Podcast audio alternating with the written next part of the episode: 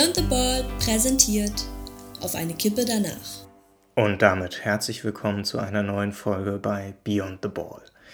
Der Hashtag 6500 Gründe hat genau vor einer Woche für ein bisschen Aufmerksamkeit bei Twitter gesorgt und die Aufmerksamkeit auf das gelenkt, was in der Herrenfußballwelt gerade sehr wichtig ist und trotz aller Artikel irgendwie dennoch immer ein bisschen untergeht und nicht so ganz ernst genommen wird.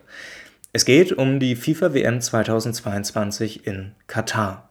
Initiiert vom Online-Magazin 0 zu 1 wurde vor genau einer Woche dieser Hashtag ins Leben gerufen, um darauf aufmerksam zu machen, dass das keine WM wie jeder andere ist. Es geht darum, aufmerksam darauf zu machen, dass dort Menschen für den Bau der Weltmeisterschaftsstadien behandelt werden wie Tiere, dass Leute sterben en masse. Wir reden über mindestens 6500 Tote, über 6500 Menschenleben, die für eine WM draufgegangen sind. Und wir müssen auch darüber reden, dass die Dunkelziffern deutlich höher sind. Und dennoch soll es heute nicht einfach bloß darum gehen, 20 Minuten darüber zu reden, warum das doof ist und warum das wirklich verdammt schade ist, dass ausgerechnet ein Land wie Katar die WM bekommen hat, sondern wir müssen auch über die Strukturen dahinter reden. Warum ist es überhaupt so weit gekommen, dass Katar überhaupt die WM austragen darf? Und warum ist das eigentlich trotzdem ein Problem? Denn ausgerechnet die Institution, die dafür gesorgt hat, die FIFA, die ja seit Jahrzehnten mittlerweile in aller Munde ist und vor allen Dingen seit den letzten Jahren von Sepp Blatter nicht selten dafür sorgt, dass man schon sagt, um Gottes Willen, die FIFA, das ist keine gute Institution mehr. Genau die macht sich noch angreifbarer durch diese WM-Vergabe. Und vielleicht zeigt diese WM in Katar genau auf, warum wir so große Probleme im modernen Fußball haben und warum ausgerechnet die Institutionen, die diesen modernen Fußball organisieren, die eigentlichen Agenten nicht nur der Kapitalisierung sind, nicht nur der Kommerzialisierung sind, sondern eben auch, und das muss man ehrlicherweise an dieser Stelle sagen, sie sind Agenten dafür, dass man aus maximaler Profitgier auf alles scheißt, auch wenn es heißt, dass man über demokratische Grundsätze rübergehen muss, um mehr Geld zu verdienen. Deshalb gucken wir uns heute an, in einem ersten Schritt, was eigentlich bisher passiert ist, was wir an grundlegenden Dingen zur FIFA-WM in Katar schon wissen, um dann zu überlegen, warum Katar so ein tolles Projekt und so ein tolles Land für die FIFA ist, dass man da unbedingt eine WM austragen wollte. Und zu allerletzt, warum eben die FIFA-WM in Katar eben auch eine Möglichkeit sein kann, dass man sich bewusst wird, was gerade im modernen Fußball schiefläuft.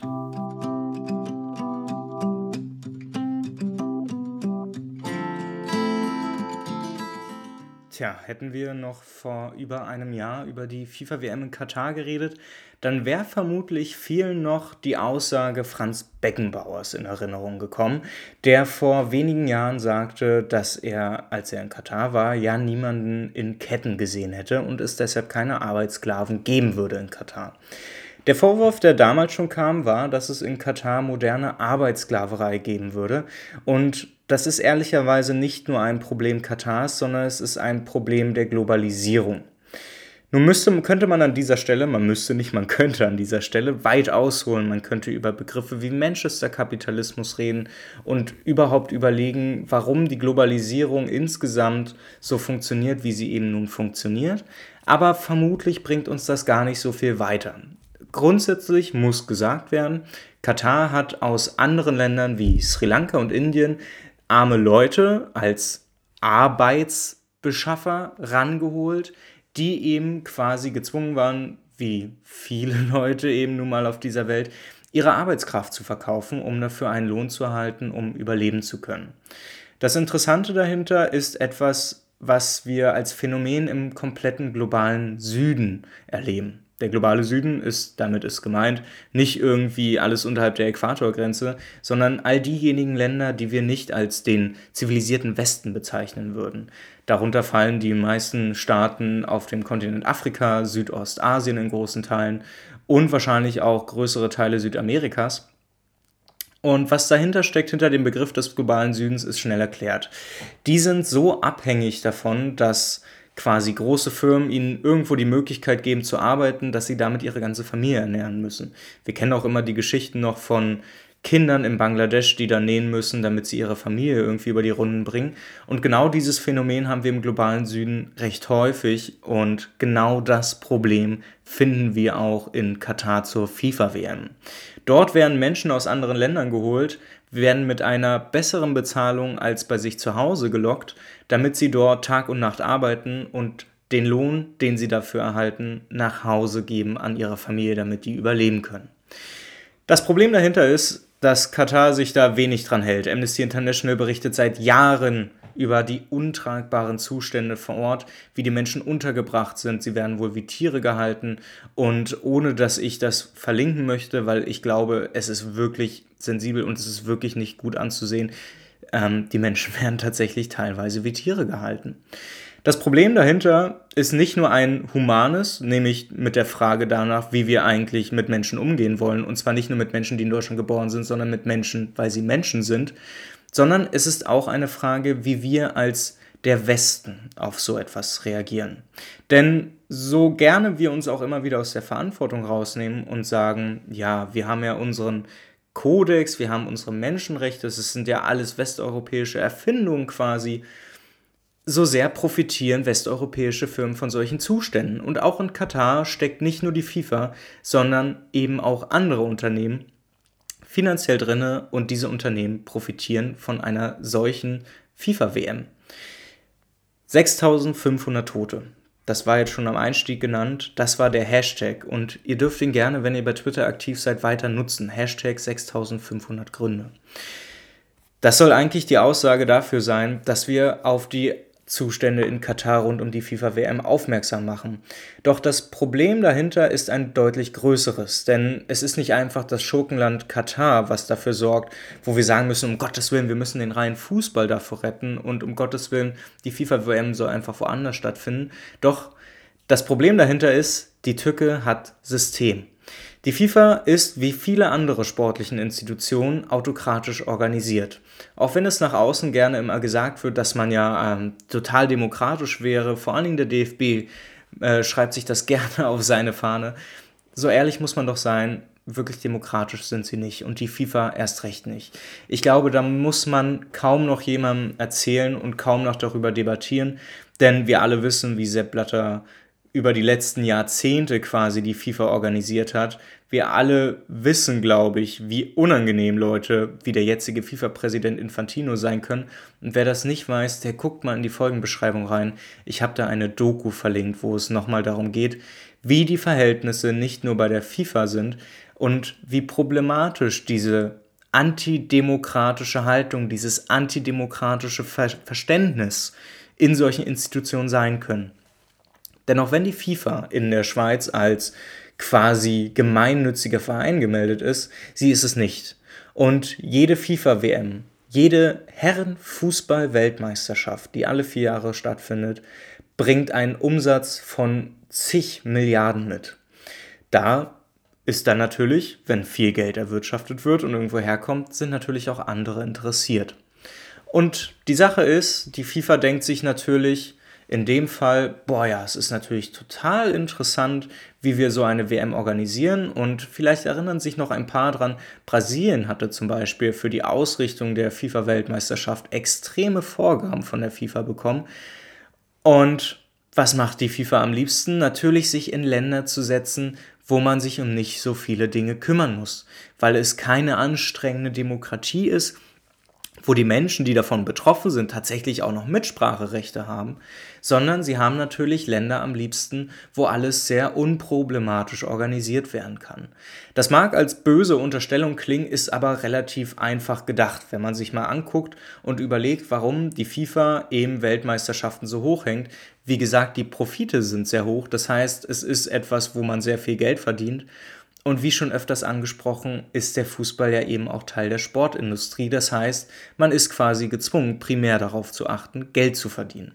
Dieser Zwang zum Geldverdienen führt natürlich bei der Vergabe von Weltmeisterschaften dazu, dass man guckt, wo lässt sich eine WM am leichtesten, am besten organisieren, wo kriegen wir am gesichertsten die meisten Profite raus Und aus dieser Perspektive erklärt sich dann schon, warum Katar damals ausgewählt wurde. Natürlich wurde geschmiert. Natürlich wurden die Leute, die das bestimmen konnten in der FIFA, denen wurde Geld gegeben. Das steht außer Frage. Aber es ergibt trotzdem Sinn, warum die WM nach Katar gemacht, gegeben wurde.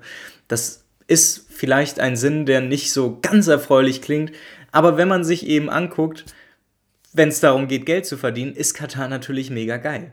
Weil erstens, man muss sich nicht darum kümmern, dass die Stadien gebaut werden. Die werden das schon hinkriegen. Die haben ja die Möglichkeiten. Und zweitens muss man sich auch nicht mit irgendwelchen Bevölkerungen auseinandersetzen, die demokratisch über die politische Organisation des jeweiligen Staates, wo die WM stattfindet, eventuell sogar einwirken könnten.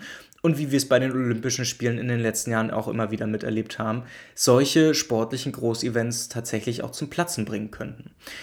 Natürlich wird die katarische Bevölkerung nicht die Möglichkeit haben, dagegen noch zu intervenieren. Und genau das ist ja auch das Interesse der FIFA.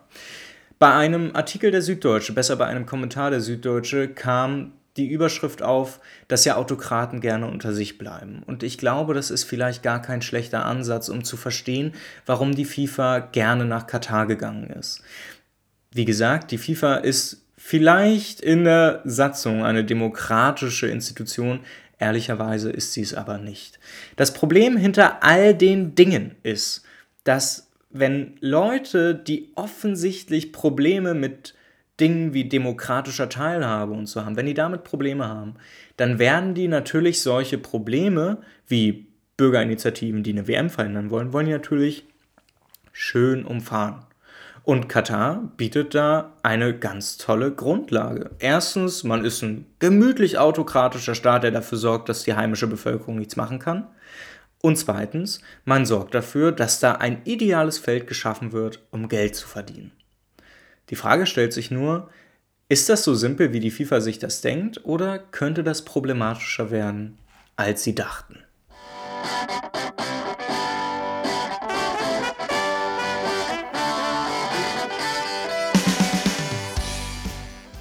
So, folgendes Gedankenspiel mal für euch alle.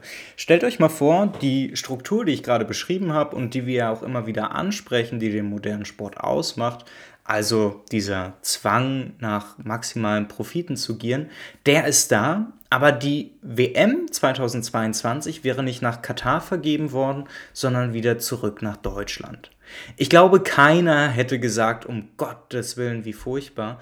Und wir sehen es ja an dem Sommermärchen der WM 2006, dass auch nachdem man erfahren hat, wie korrupt die ganze Entscheidungsfindung war, es niemanden gibt, der sich wirklich darüber aufregt. Wir scheinen uns damit abgefunden zu haben, dass Institutionen und Organisationen, die sich demokratisch nennen, wenn die nicht demokratisch entscheiden, dass es irgendwie okay ist.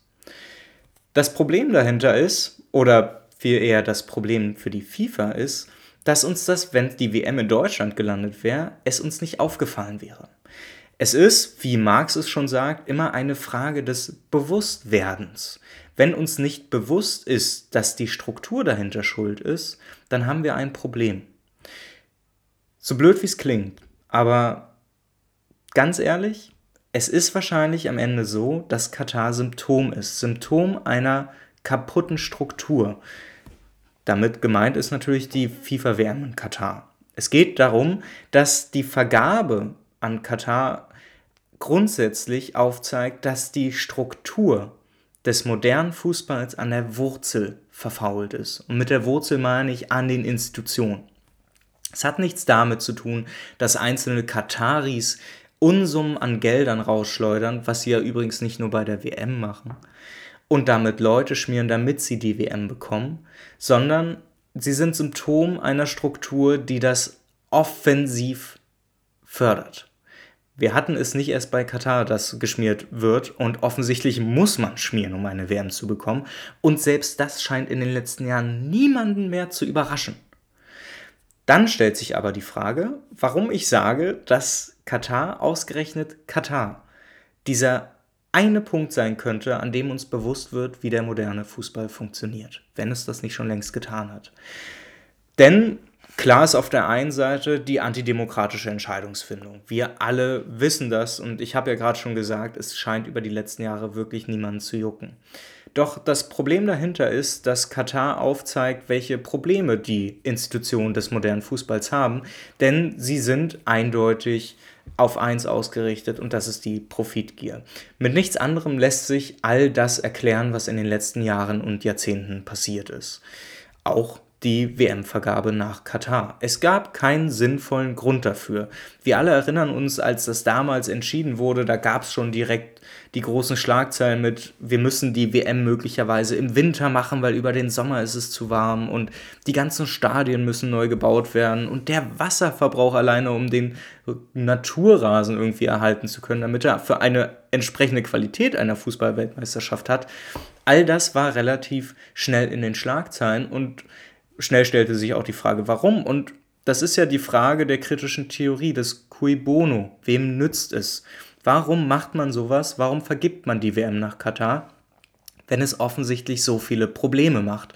Und die Frage ist simpel, es nützt nicht nur Katar, sondern es nützt eben auch den momentanen Institutionen des modernen Fußballs. Die FIFA profitiert davon, dass sie in Katar eine FIFA-WM ausrichten kann, denn so lassen sich die Profite maximieren wie sonst was und man verdient ein Heidengeld.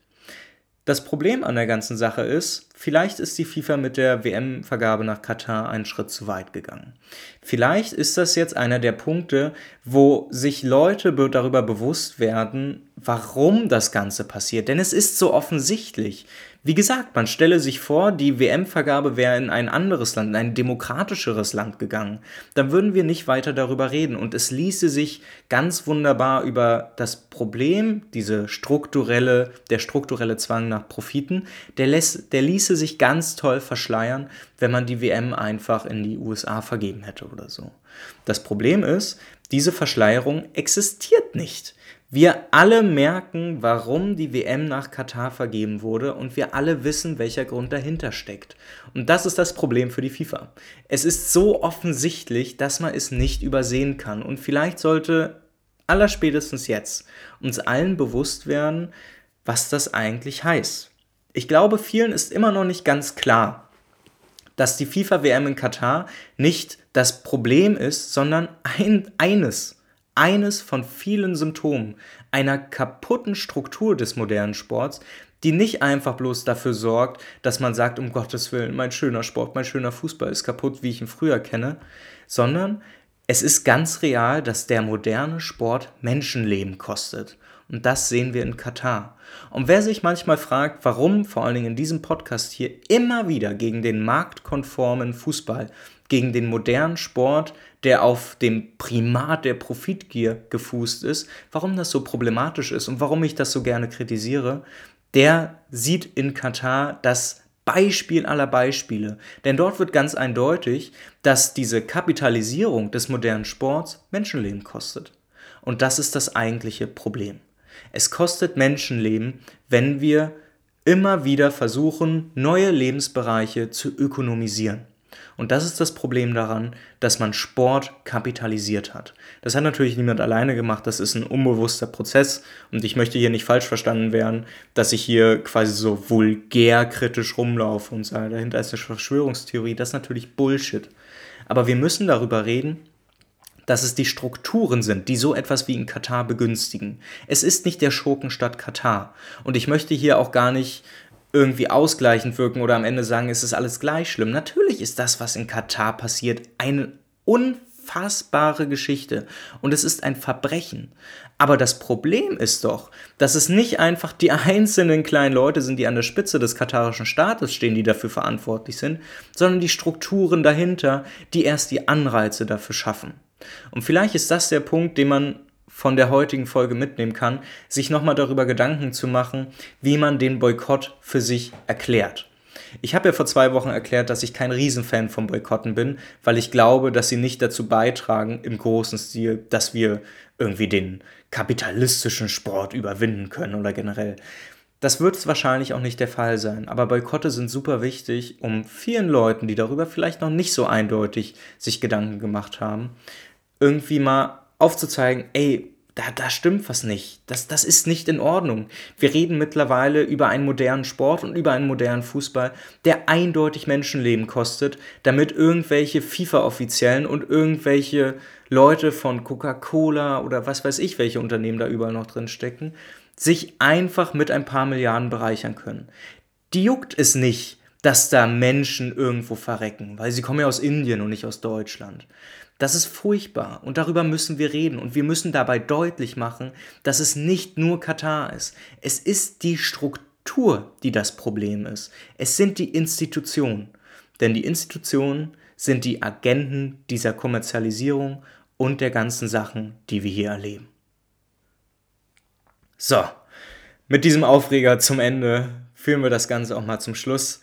Ich hoffe, ihr seid mir nicht böse, dass es am Ende jetzt ein bisschen emotionaler wurde, aber ihr merkt, ich finde, Katar ist das Beispiel dafür, wo wir sehen, wo, wo wir uns bewusst werden können darüber, was dieser moderne Sport eigentlich in der Endkonsequenz heißt, nämlich nichts Gutes.